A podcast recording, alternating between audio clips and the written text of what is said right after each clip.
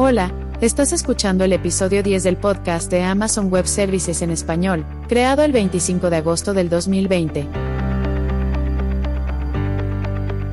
Bienvenidos todos y todas al podcast oficial de AWS en español. Mi nombre es Jesús Contreras y soy arquitecto de soluciones en AWS. Conmigo está Carlos Ordóñez, también arquitecto de soluciones para el equipo de startups y es conocido en el mundo de desarrollo de software como Software Chido. Carlos se conecta desde Guadalajara, aquí en México. Carlos, ¿qué show? ¿Cómo te va? Muy bien, Jesús, gracias. Gracias por la invitación y como siempre es un privilegio poder interactuar con nuestros clientes y habilitarlos para deleitar a sus clientes también. Seguro te preguntarás por qué software chido. Bueno, pues para todos los que nos escuchan fuera de México, chido, en un español muy mexicano, significa chévere, cool, fantástico. Entonces software chido en las redes sociales es mi forma de gritarle al mundo que necesitamos crear piezas de software que sorprendan a sus clientes haciéndolos gritar wow.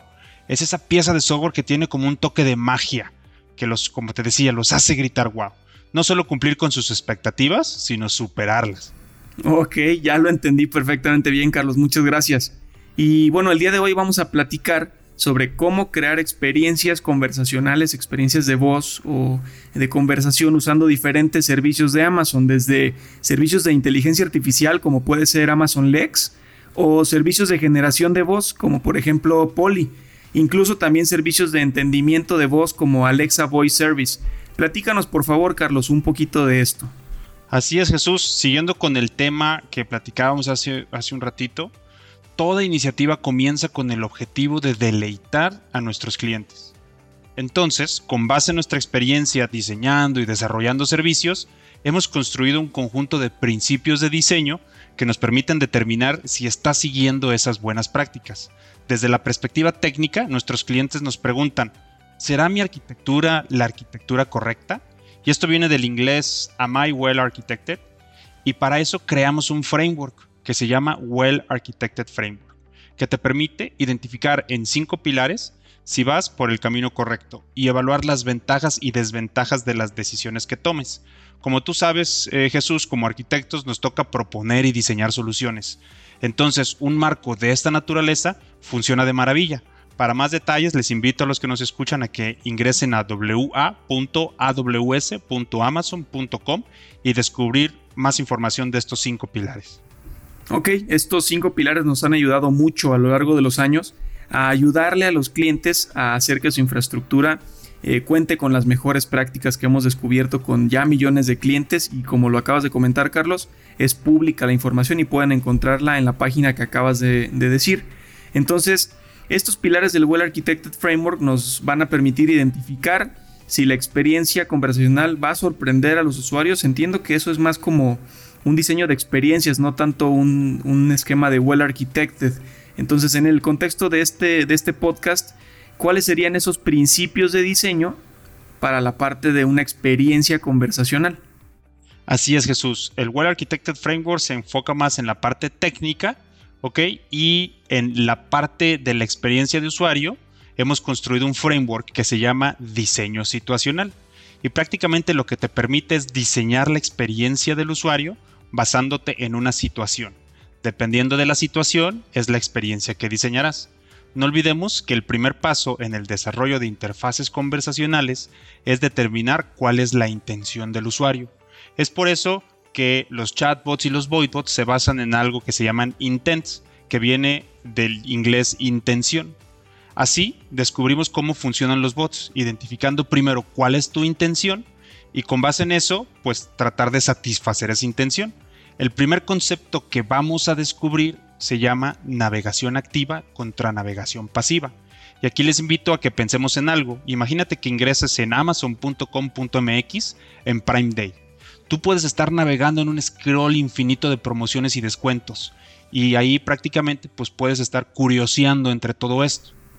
Por supuesto, pero nada más vas a estar curioseando ahí. ¿Cuál es tu intención? Oye, por cierto, curioseando también muy mexicano. Es correcto. de hecho, eh, como lo ven, no hay una intención clara. Estás navegando en una pantalla, descubriendo lo que puedes hacer y lo que puedes comprar. Pero en un voicebot, en un chatbot, la navegación es activa. tienes que manifestar explícitamente cuál es tu intención. Por ejemplo, busco unas cervezas o escribir en el chatbot, quiero una pizza, quiero agendar una cita. Y a partir de que manifiestas tu intención, entonces identificas lo que necesitas para satisfacer esa intención. Llenas ese conjunto de campos en un esquema conversacional y preguntas qué tipo de cerveza es la que quieres, qué tipo de pizza, una cita con quién. Ya lo ves, entonces la forma de navegar es diferente. Navegación activa contra navegación pasiva. Por supuesto que lo entiendo. Y entonces aquí eh, lo importante es hacer que este voicebot o este chatbot tenga una única funcionalidad con una intención muy específica se me vienen a la mente algunos skills de Alexa que, utilizo en casa, como el de Alexa toca música, ¿no? Y ahí puedes definir eh, tu proveedor de música, que puede ser Prime Music, Spotify o muchos otros más. O por ejemplo, cuando quiero escuchar la radio, pero no tengo un radio a la mano y le digo a Alexa, Alexa, pon los 40 principales.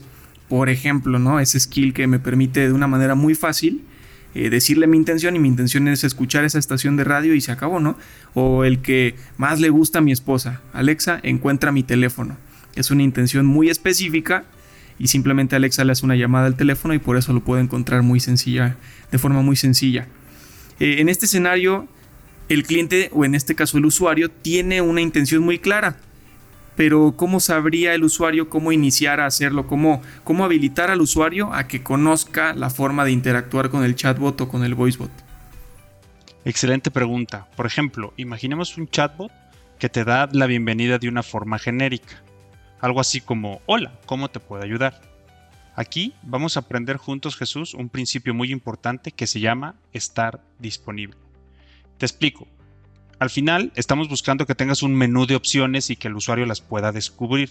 Pero, ¿qué es un menú de opciones? Pues eh, a mí se me viene a la mente como una lista de, cosas que el usuario puede elegir hacer o por dónde irse. Así es, entonces la descubribilidad es importante. Con una pregunta tan abierta como ¿qué quieres hacer? o ¿cómo te puedo ayudar? Él o la cliente puede decidir o puede decir tantas cosas. Simplemente piensa esto, el 45% de los usuarios preguntan de regreso, ok, me quieres ayudar, pero pues, ¿qué sabes hacer? O peor aún, intentan adivinar la funcionalidad que tiene el chatbot. Entonces, para efecto de ayudar al usuario a descubrir lo que puede hacer, necesitas algo que en User Experience se llama affordance. Es una forma de preguntar donde de forma implícita pones lo que el usuario puede contestar. Algo así como, hola, puedo crear una orden o buscar un pedido. Fíjate en esto, Jesús, que es muy importante. Si es un voicebot, te va a dar 10 opciones. ¿Te acordarías de todas? No, hombre, yo creo que a la tercera o a la cuarta opción ya no sé qué dijo en la primera. Así es. En cambio, en un chatbot siempre puedes regresar y leerla. Entonces descubrimos en ambos casos la navegación es activa. Tengo que decir o escribir lo que quiero. Pero en un chatbot la experiencia sigue siendo visual. Puedo leer las nueve o diez opciones que tienes, siempre voy a tener un histórico. Allí porque estoy leyéndolo, es visual. Claro, puedo hacer un scroll, ¿no? Es correcto, pero en un voicebot no. Entonces entendemos esta diferencia que es muy importante. ¿Ok? Es el concepto de paginación en voz. El chatbot sigue siendo una experiencia en pantalla. Es por eso que ha habido muchos intentos de convertir chatbots en voicebots y la experiencia no es tan satisfactoria por lo mismo. Por supuesto, seguramente hay desarrolladores que simplemente tienen una funcionalidad en un front, por ejemplo, o en un back, o quieren mover un chatbot eh, visual, eh, bueno, como un chatbot hacia un sistema 100% voz o touchless, y la, experiencia no sería tan satisfactoria. Entonces, ¿cómo podemos habilitar la misma funcionalidad que tengo en mis aplicaciones y llevarlas al mundo touchless o al mundo de la voz? ¿Cómo podría ser esto, Carlos? ¿Te acuerdas, Jesús, que comenzamos la charla diciendo que todo es por y para nuestros clientes? Entonces, debemos encontrar cuáles son esos dos o tres casos de uso correctos. Mucho ojo con esto, porque no todos los casos de uso son transferibles a voz no todos los casos de uso son transferibles a interfaces conversacionales o chatbot. Entonces, lo que tenemos que hacer es identificar esos casos de uso que satisfacen el mayor porcentaje de intenciones. Por ejemplo, y te platico de un caso real, para el desarrollo de un voicebot, específicamente de una escuela, detectamos que el 80%, imagina esto, el 80% de sus llamadas eran para ver el saldo. ¿Qué hicimos? Pues en el mensaje de bienvenida ponemos implícitamente el saldo. Te platico, bienvenido Jesús, tu saldo es de 8 pesos. Ahora puedo agendar una cita o ubicar tu salón. ¿Qué necesitas? Ah, por supuesto, estás eh, seguramente con el número de teléfono de quien te está marcando, buscas ese número de teléfono en tu, de, teléfono en tu CRM o en tu base de datos de usuarios o de clientes y ahí estás haciendo una correlación de ese número con el saldo y por eso se lo puedes leer. Es más o menos así, ¿no? se me vienen a la mente también otros skills de Alexa como el de Xbox, ¿no? Es mucho más fácil de usarlo porque ya tienes datos del usuario, es más personal. Es correcto, de hecho no nada más eso, sino que prácticamente en todos los escenarios vas a tener algún mecanismo de autenticación. Puede ser con el teléfono, puede ser con algún dispositivo móvil, puedes tener autenticación multifactorial. De hecho hay un servicio de AWS que se llama Cognito que te permite hacer este tipo de autenticaciones. Ok, lo entiendo perfecto. Eh, pero ¿qué tal si quiero construir un chatbot o un voicebot que tenga muchas opciones? Imagínate que quiero migrar todo lo que puedo hacer en mi sitio web y ponerlo en un bot end. ¿Cómo le haría? Imaginemos esto, y aquí vamos a tener que desaprender algo juntos. El chatbot tiene 10 funcionalidades.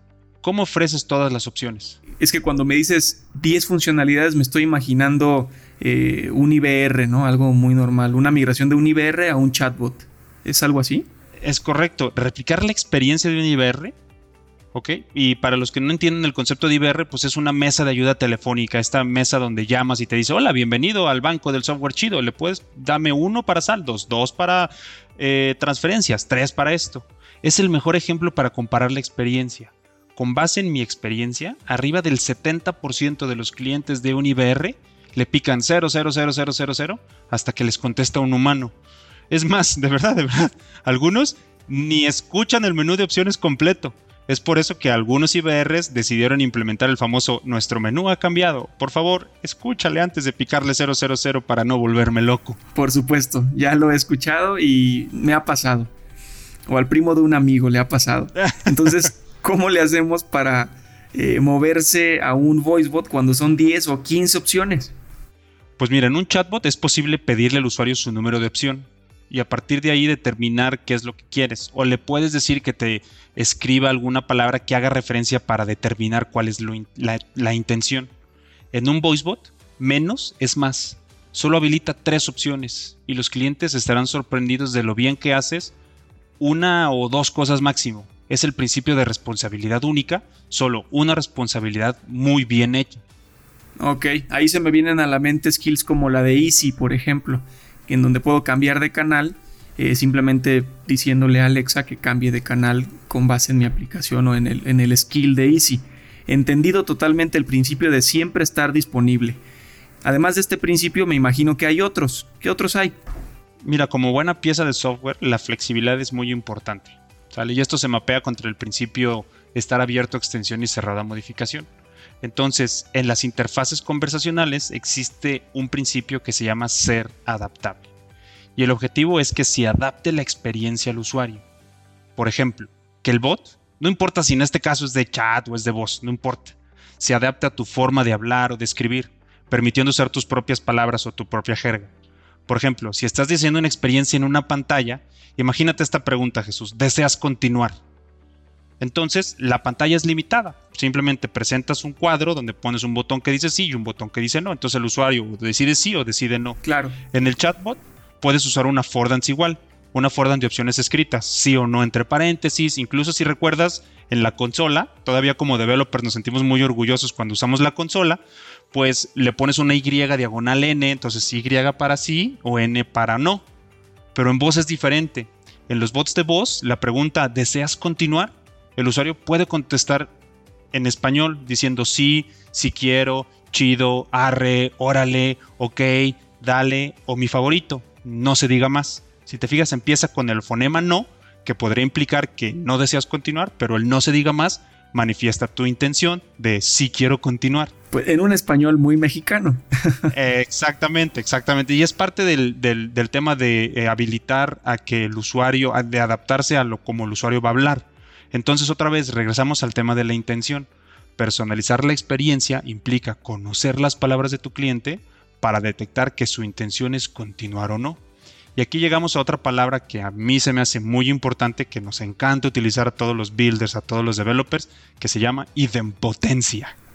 Ese tema de la independencia me suena o me regresa a la universidad, es cuando nos, platicaban sobre llamadas, que tú haces una API en donde no se cambia, eh, no sé, los datos de una base de datos y que, por ejemplo, se puede hacer tantas veces como quieras, ¿no? Y que al final no vas a cambiar nada en el backend. ¿Es este tema de impotencia del, del que estás hablando? Así es, el concepto de idempotencia, ¿ok? Eh, específicamente en voz, si recuerdan, y para los que no conozcan el término, significa que eh, tú llamas a un servicio o la llamada a un servicio no cambia el backend. Entonces, cuando hacemos una consulta de solo lectura, por ejemplo, es idempotente porque lo podemos hacer tantas veces como queramos y desde donde queramos. No cambia nada. En cambio, en un bot, por ejemplo, bancario o en un bot de reservaciones de viajes, uno, detectamos la intención, ya sabemos cuál es tu intención. Llenamos las precondiciones o slots para satisfacer esa intención y tenemos que regresar al usuario para preguntarle, ¿seguro quieres reservar dos asientos del vuelo Guadalajara Ciudad de México para el miércoles a las 8.30? Entonces el usuario dice sí y lanzas la llamada no idempotente. Esto es importantísimo porque puedes caer en un antipatrón y yo lo he llamado confirmatitis. Por ejemplo, vamos a hacer este ejercicio. Hola, Jesús, ¿cierto? Cierto. ¿Quieres un viaje, cierto? Así es. Dos asientos, ¿cierto? Correcto. Y así sucesivamente, confirmando y confirmando y confirmando cada uno de los campos. Entonces eso es lo que yo llamo confirmatitis. En un chatbot regresa les, en un voicebot no, solo escucha. Entonces, ojo con la idempotencia y la confirmatitis. Por ejemplo, yo creo que, eh, y regresando a lo que hablabas al inicio del podcast, creo que llenar los slots o las variables que tienes que saber en un voicebot, ya que tienes todas llenas, ya le dices al, usuario si quiere eh, confirmar, pero le dices todo de un jalón, ¿no? Todo en una sola y única frase. Esto me recuerda, por ejemplo, a cuando íbamos a los cines y, podías comprar tus boletos de Cinépolis con un skill de Alexa de Cinépolis. Entonces aquí ya llevamos dos principios, estar disponible y también ser adaptable, adaptarte a tu cliente. ¿Cuál sería el tercero? El tercero es establecer relaciones. Así es, aunque suene complicado, la relación entre el usuario y el bot, ya sea de voz o de chat, es importante. ¿Ok? Al principio, el cliente lo tienes que llevar de la mano, aventándole affordances cada minuto para que descubra lo que puede hacer y cómo lo puede hacer. Eso es como llevarlo de la mano en la experiencia. Sin embargo, conforme pasa el tiempo, el usuario ya va a saber las opciones, ya conoce cuáles son eh, las frases que tiene que decir o las intenciones o los uterances que tiene que decir para poder acceder a esas opciones. Entonces, para retenerlo, tendrás que conocer más de él o de ella conforme pasa el tiempo.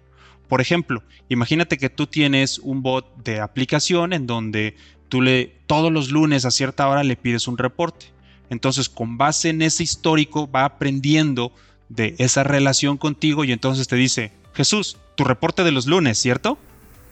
Ok, o sea, va a aprender que yo los lunes tengo un patrón en donde le estoy pidiendo un reporte, entonces de manera proactiva me va a decir, Jesús, ¿quieres tu reporte de los lunes? Esto se me hace fabuloso y me queda claro, pero aplica lo mismo para todos los tipos de bots. Imagínate un bot en una oficina versus un skill de. Esa es una excelente pregunta. De hecho, siempre, siempre, siempre va a depender del caso de uso. No todos los casos de uso los podemos aplicar en voz o los podemos aplicar en chats. Existen varios tipos, ¿ok? Bots de call centers o asistentes de voz. Eh, existen bots informacionales, bots de aplicaciones, bots de productividad empresarial. Pero si lo analizas, Jesús, en todos los escenarios necesitas determinar cuál es la intención y a partir de ahí satisfacer esa intención. Por supuesto, como el clasiquísimo ¿va a llover hoy? Exacto, exacto. Entonces es estar disponible, ser adaptable, establecer relaciones con tus usuarios. ¿Y qué más, Carlos? ¿Qué más nos hace falta? Finalmente, el, el siguiente principio se llama ser personal, que implica individualizar tu experiencia. Y aquí te voy a contar una anécdota. Imagínate un chat del banco, ¿ok? Y imagínate que ese chat del banco te contesta, chale, Michuy, gastaste un montón esta quincena. Aquí es donde ser personal implica permitir a tus clientes personalizar su experiencia. Incluso algunos lo llaman hiperpersonalización de la experiencia. Algunos preferirán que les digan Don Jesús, otros preferirán que les digas Chuy, otros preferirán simplemente Jesús. Entonces así podrás personalizar la experiencia y conectarte de mejor forma con tus clientes. Excelente, Carlos. Creo que estos cuatro principios nos quedan muy muy claros. Pero hay algo importante a mencionarle a toda nuestra audiencia. Estos cuatro principios cubren la parte del qué, eh, de, la experiencia que le estamos ofreciendo a nuestro cliente o a nuestro usuario. Pero ahora vamos a ir al cómo. ¿Cómo vamos a transferir todo esto de lo que hablamos en estos pasados 15, 16 minutos? Vamos a transferirlo al cómo. ¿Cómo vamos a llevar esto al mundo real? ¿Cómo nosotros como builders, como desarrolladores, como constructores de, de experiencias, constructores de software, qué servicios de AWS podemos utilizar para hacer esto realidad? y más ahorita con la nueva normalidad que implican estas interfaces touchless. Así es, Jesús. De entrada, mi recomendación es hacerlo lo más escalable posible y hacerlo, y para alcanzar esto es hacerlo lo más serverless posible. Siempre lo digo en los seminarios, en los talleres que imparto, en las sesiones de ayuda. Lambda, ¿ok? Es la forma. Entonces, de Lambda para atrás, tu creatividad es el límite. Entonces vemos a AWS Lambda y sus funciones como servicio habilitando una vez que determinas la intención. Entonces determinas tu intención, recolectas las precondiciones y delegas la responsabilidad de satisfacerlas a tu lambda. ¿Sale? Para la parte del frontend puedes utilizar Poly como sintetizador de voz o Alexa Voice Service si lo que estás buscando es un voicebot. Mucho ojo, porque esto introduce otra diferencia fundamental entre un chatbot y un voicebot. ¿Y cuál es esa diferencia, Carlos? las emociones. Cuando escuchas, le puedes poner emoción. Entonces, los servicios de sintetización de voz usan un lenguaje que se llama SSML o Speech Synthesis Markup Language, que es una especie de CSS de voz para que te permiten darle sentimiento o cómo se pronuncian las palabras. En cambio, en un chatbot siempre vas a estar leyendo, por lo que las palabras las entona y las interpreta el usuario que es el que está leyendo. E, entonces esto es como usar Poly, o sea, Poly de AWS puede, con Poly puedes utilizar SSML. Es correcto. Así es. Y le pones sentimiento. Y tiene diferentes voces y en función de esas voces le puedes incluso hasta poner eh, más eh, sentimiento a la forma como pronuncia. Para los chatbots puedes usar AWS, eh, AWS o AWS Lex, que incluso te permite exportar el chatbot y crear a partir de él un voicebot con Alexa. Sin embargo, como hemos visto en este podcast, deberás adecuar la experiencia siguiendo los principios que hemos discutido. Excelente. Pues adelante amigo, nos queda súper claro estos cuatro principios y además la forma de llevarlo al mundo real utilizando los servicios de inteligencia artificial de AWS. Entonces, eh, pues voy a invitar a todos a comenzar y a crear experiencias únicas de voz utilizando estos servicios de inteligencia artificial y AWS. Muchas gracias, Carlos. Pues muchas gracias a ti Jesús y invitarles a todos para cualquier duda o comentario no olviden arroba software chido y pues a desarrollar experiencias de voz extraordinarias para deleitar a sus clientes. Gracias y un abrazo. Muchas gracias Carlos. Muchas gracias a Carlos Ordóñez del equipo de arquitectura para startups en México y gracias a ti también por escucharnos. Esperamos que este capítulo como siempre haya sido de tu agrado y que toda esta información te sea útil. Recuerda que también leemos cada correo que nos envías. La dirección es awspodcast amazon.com. Soy Jesús Contreras y en este episodio me acompañó Carlos Ordóñez nuevamente. Y como nos gusta decir en AWS, sigamos construyendo.